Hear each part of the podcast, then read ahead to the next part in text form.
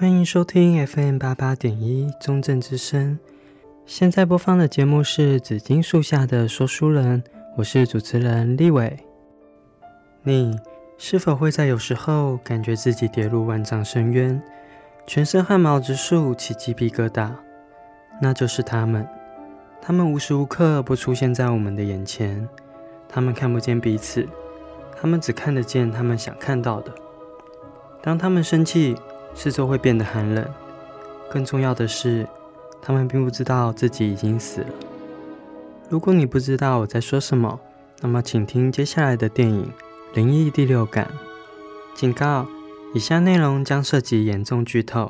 请还未观赏这部电影的观众斟酌服用。好，那么接下来要开始今天的故事啦。麦坎是一位成功的儿童心理医生。这天，他与妻子坐在火炉边，欣赏着师傅刚刚颁发的荣誉奖状。这个奖状无疑是对他最大的肯定，将他这段时间的辛苦奉献具体的呈现出来。为了这份工作，他牺牲了许多，甚至还冷落了他的妻子。正当两人还陶醉在这幸福的氛围时，深不知一股危险正慢慢向他们袭来。妻子首先发现了不对劲，她看到卧室的窗户被打破，冷风正嗖嗖地吹进屋子。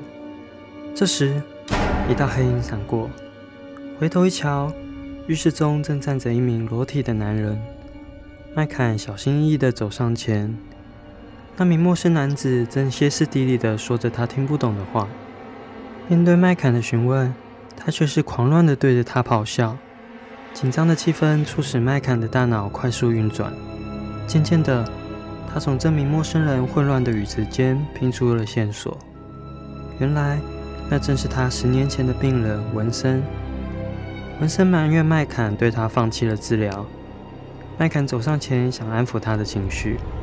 突然，对方拿出了手枪，冷不防地朝他开了一枪。速度之快，麦坎甚至来不及求情。接着，他也朝自己开了一枪。至于麦坎，则是捂着伤口，虚弱的倒在床上，鲜血从他的伤口不停地渗出。意识弥留之际，他只听得见妻子悲痛的哭喊声。时间来到一年后。麦坎的枪伤已经痊愈，他又再度埋手于工作之中。这次的病人是一名叫做科尔的小男孩。麦坎看了他的病历资料，他的症状与之前的纹身非常相近。麦坎下定决心，这次一定要治好他，不再让悲剧重演。起初，科尔对麦坎十分警戒，他认为没有人可以帮助他。麦坎并没有心灰。他决定采用小孩能接受的方式，试着和科尔玩了个游戏。当他猜对科尔心中的想法，科尔就向他走近一步；猜错则后退一步。只是很可惜，他最后没能完全猜中科尔心中的想法。晚上，麦坎匆匆赶来餐厅，他又因为工作忽略了他的妻子，这次连他们的结婚纪念日都差点错过。面对迟到的麦坎，妻子不发一语，完全忽视他的存在。最后只是冷冷地说了一句：“结婚纪念日快乐。”随着与科尔的接触，麦肯开始慢慢了解他。他是个很可爱的孩子，平常与他相处的过程中，也感受不出他有什么心理疾病。但是有时候他却会表现出恐怖的思想，比如说美术课自由创作时。他画了一个拿螺丝起子刺穿别人脖子的图。再来，让他自由联想书写时，他竟然写下“不让婴儿安静，就宰了你”。麦坎先入为主的认为是父母亲的离婚导致小孩的激进想法。在一次访谈过程中，麦坎问科尔：“你想要什么？”可是科尔的回答令他感到意外。他说。他能不能不想要什么，并带着怯弱的语气说：“我不要再感到害怕。”科尔在学校里都被其他人视为怪胎，但这也怨不得人。他在上课中的表现实在是很吓人。当老师问起学校以前是什么地方时，科尔说：“这里是绞刑场。”令人震惊的发言一出，顿时班上一片死寂，空气仿佛冻结一般，所有人都用惊愕的眼神看着他。老师否认并说：“学校以前是法院，人们在这里制定法律、审理案件。”但科尔也回答老师说：“他们也在这吊死人，甚至还生动地描述绞刑的过程，就好像他亲眼所见一般。”老师对他说：“告诉你这些的人只是想吓唬你，并投以一个看异类的眼神。”老师的眼神令科尔感到不舒服，所以也很挑衅地说出老师学生时期的绰号。老师很惊讶，自从毕业后就再也没有听到这个称号了。这个小鬼是怎么知道的？科尔并没有停止，一直不停喊着那个羞耻的绰号，直到老师再也忍不住了。用力捶着桌子大喊：“怪胎！”科尔这才停止。麦肯来到学校的办公室，不过科尔表示他不想谈这件事。无奈之下，他只好变个小魔术逗科尔开心。不过他变的并不是什么厉害的魔术，而是那种搞笑的白痴魔术。正在气头上的科尔自然是笑不出来，随即换来他的一阵白眼。除了治疗进展的不顺利之外，麦坎的婚姻生活也是岌岌可危。他的妻子甚至已经开始服用抗忧郁的药物了。不过，事情渐渐开始好转了。在一次交谈中，科尔问麦坎为何忧伤，麦坎很惊讶，身为心理医生的他竟然被病人看穿内心。的确，麦坎心中是有些烦恼。他对于科尔的病情束手无策，就如同十年前对文森的病一样。而自从文森闯入他家中并举强自尽后，他就一直很自责，认为只要治好了科尔，就是一种赎罪。可是眼下一筹莫展的情况，只令他感到深深的无力感。除此之外，他的婚姻生活也正面临着困境，与自己的妻子冷战已经好一阵子了。这两种烦恼在他身上频繁交织，他却无力解决任何一件。听完麦坎的倾诉以后，科尔也决定告诉麦坎隐藏在心中已久的秘密。对于这段期间一直陪伴在自己身边的麦坎，科感受到如同父亲，也如同朋友般的温暖，所以他决定要相信麦坎。原来，最终能够令病人敞开心扉的。不是取决于你有多少知识、多高明的智商技巧，而是肯为病患付出的真心。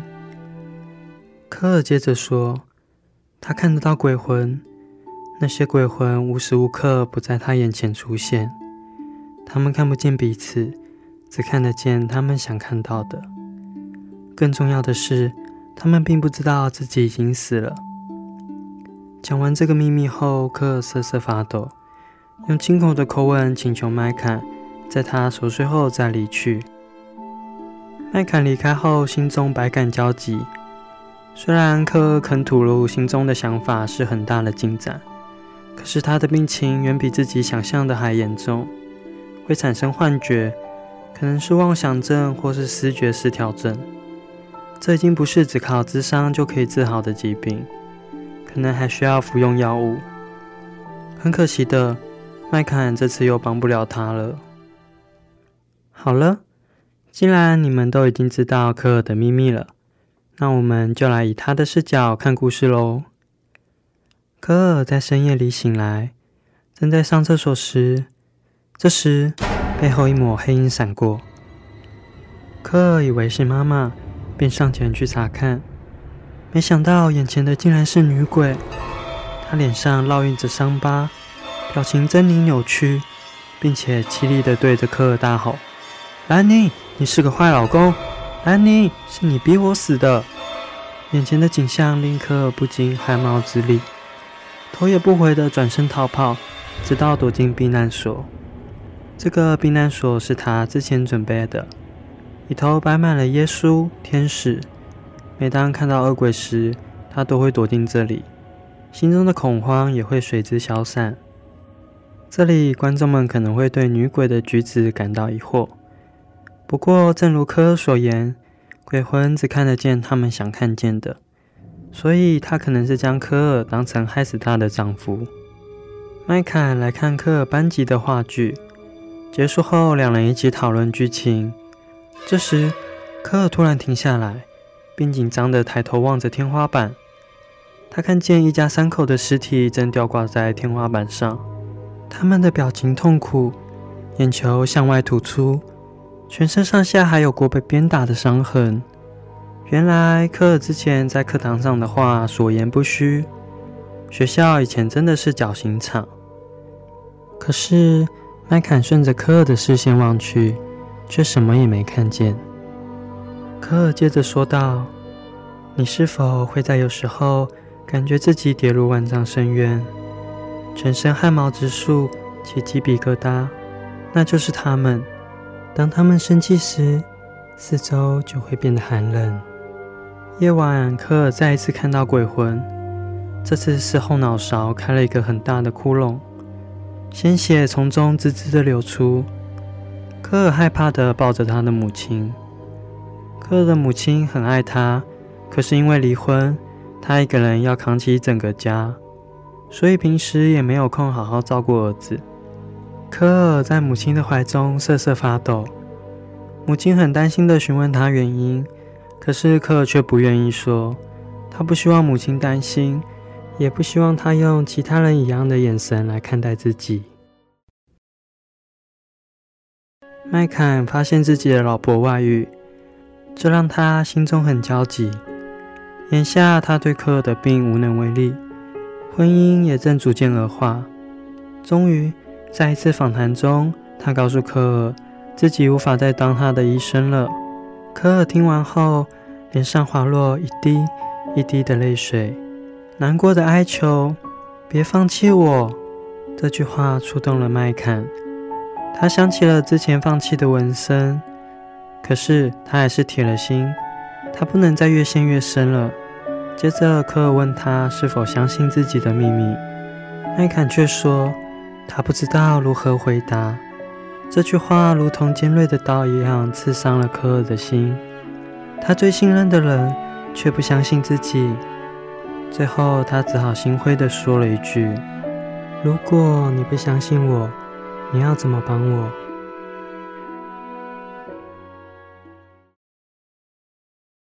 麦坎回到家中查看文森的病历资料，他有个习惯。会将病人的病情透过录音的方式记录下来。起初还没有什么异状，就和先前听到的差不多。但当他把录音机调大声，却从背景中听到了不属于他与文森的声音，不停地喊着：“我不想死，我不想死。”麦坎终于相信科尔的话了。隔天，他找到了科尔，聊起了他的发现。并进一步推测，鬼魂找上了科尔，是想请他帮忙。麦坎认为，能帮科尔赶走鬼魂的方法，就是倾听他们。夜晚，科尔突然感到一阵寒冷，他知道他们来了。他一如既往地躲进避难所，然而这次却并不怎么顺利。用棉布搭建的避难所开始从头顶慢慢撕裂。沿着撕裂的方向望去，赫然发现一名少女就在他身后，表情很痛苦，口中还不断流出呕吐物，并散发着恶臭。科尔感到喘不过气，惊慌地逃出避难所。好在鬼魂没有跟着追来。等到心情平复下来，科尔想起了麦坎稍早跟他说的话，倾听他们，于是便走回避难所。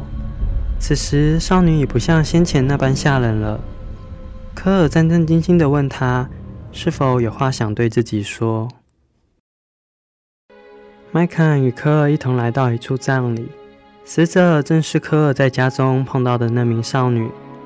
据旁人所言，少女似乎是死于不治之症。科尔跟着少女的指示来到她的房间，并将房中的铁盒转交给少女的父亲。铁盒中是一卷录影带，意外地录到少女遇害的经过。原来少女并非得了什么不治之症，而是她的母亲或者是继母下毒将他杀害。经过这次的事件，科尔已不再害怕，先前的恐惧都是因为不了解。现在的他变得开朗不少，甚至还在班级话剧中担任主角。由于科尔的病已经好了，所以两人也到了分别的时刻。尽管依依不舍，但这也无可奈何。离别前，科尔建议麦坎在妻子熟睡时跟他说话。这样，对方也会在不知不觉间听进去。麦坎照着科所说的，来到熟睡的妻子身旁。妻子正模糊的一语。他说：“他很想念麦肯，为什么他要离开自己？”此时，妻子手中的戒指松脱，叮的一声滑落到地上。看着脚下的戒指，麦坎突然意识到有什么不对。妻子的左手仍旧戴着戒指，而脚下这枚戒指本来应该是戴在自己的手上啊！正当麦坎百思不得其解时，突然科尔的话在他脑海中回响：“我可以看得见鬼魂，他们并不知道自己已经死了，他们只看得见自己想看的。”往事一幕幕浮现在他眼前，为何妻子对他视而不见？为何他开始服用抗忧郁症的药物？再看了一眼妻子，他正在发抖，口中吐出一阵白烟。他想起科尔说的：“当他们出现，四周就会变得寒冷。”麦坎突然恍然大悟，原来他在一年前的相集中就已经去世了。这一年来，他都是鬼魂。之所以会看到妻子跟科尔，那是因为他们是他想见的人。至于妻子的外遇，也只是他为了合理化两人的冷战所做出的妄想。尽管真相很残忍，麦坎最后还是选择接受现实。他来到熟睡的妻子身旁，轻轻地对她说了句“晚安”。不知道听众们喜不喜欢刚才的故事呢？有没有被那意想不到的结尾所震惊到？这部电影没有电影的主题曲，所以我们这边先放一下观众们点的歌曲。虽然风格会有点跳痛，不过就当做是转换心情吧。接下来带来的是说好会投歌这位同学点的歌曲《Better When I Am Dancing》。待会别忘了还有电影心得与预告哦。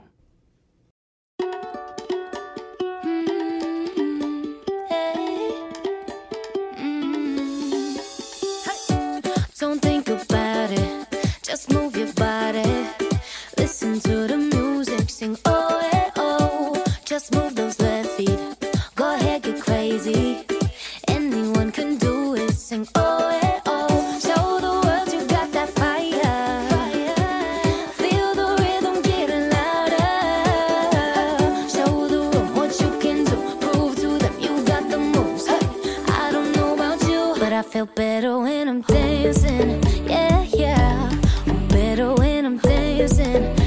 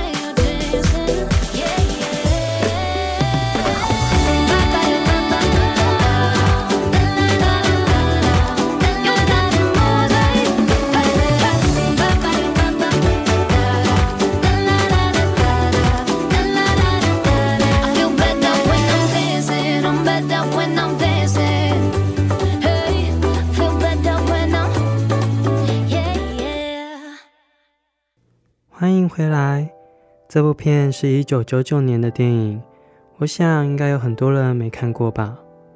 虽然年代久远，但电影的各方面都拍得相当不错，尤其是结尾的爆点，更是将先前安排好的种种细节释放出来。这里要跟听众们说声抱歉，这里的剧透可是死罪啊。不过看在我那么反复的看剧情，被吓个半死的份上，就原谅我好吗？接着分享一下我对电影的看法。我觉得电影传达给我们的一些想法还蛮有深度的。首先是麦肯与科尔的关系，比起医生与病人，他们更是彼此的救赎。影片的最后，麦肯帮科尔面对心中的恐惧，但科尔又何尝不是帮麦肯认清真相？另外，麦肯与科尔的关系还有一点很值得讨论。究竟科尔是实际存在，还是只是麦坎心中的幻觉呢？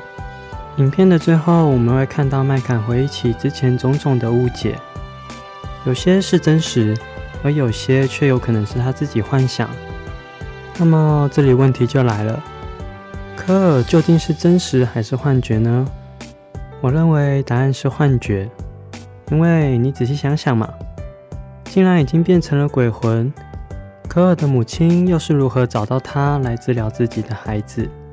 不过这里又有个矛盾的点：如果科尔只是他的幻想，那他又是如何将鬼魂的知识告诉麦肯的呢？要想将知识传递给不同的对象，首先要预设他们两者是不同的个体。但如果科尔只是他的幻想，那他们便是同一个个体。如此一来，就会显得非常不合理。好啦，以上的问题导演没有给出一个明确的交代，就可能只是我胡思乱想，想太多了吧。你们知道我念哲学系啊，很常都会思考以上那些乱七八糟的哲学问题。所以如果你们以后又听到了这些问题，不要觉得想打人，可能是我的职业病又犯了吧。接着再来谈谈本片最重要的核心概念。他们只看得见他们自己想看见的，不仅仅是鬼魂，科尔还有其他看不见鬼魂的人都一样。很多人都只知道以自己的观点来看世界。科尔之所以觉得鬼魂可怕，是因为他不曾去倾听他们，他只看他想看的。其他同学也是，因为不理解就将科尔视为异类，深不知他所面临的。是常人所难以忍受的痛苦。电影中那些血肉模糊的场景，令人胆战心惊。更何况他还只是九岁的孩子，真是令人心疼。看完电影后，我不禁思考：也许我们都不该排斥与我们不同的想法，如此才能帮助我们理解他人，也能让我们更具同理心。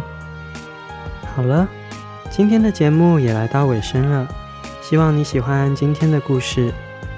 哦，对了，下周要换新的主题啦，要讲有关友情的电影《三个傻瓜》。还没有看过的观众可以先去看哦。如果没有时间看，也可以听我的解说。再次感谢你的收听，祝你有个美好的一天。那我们下次见喽，拜拜。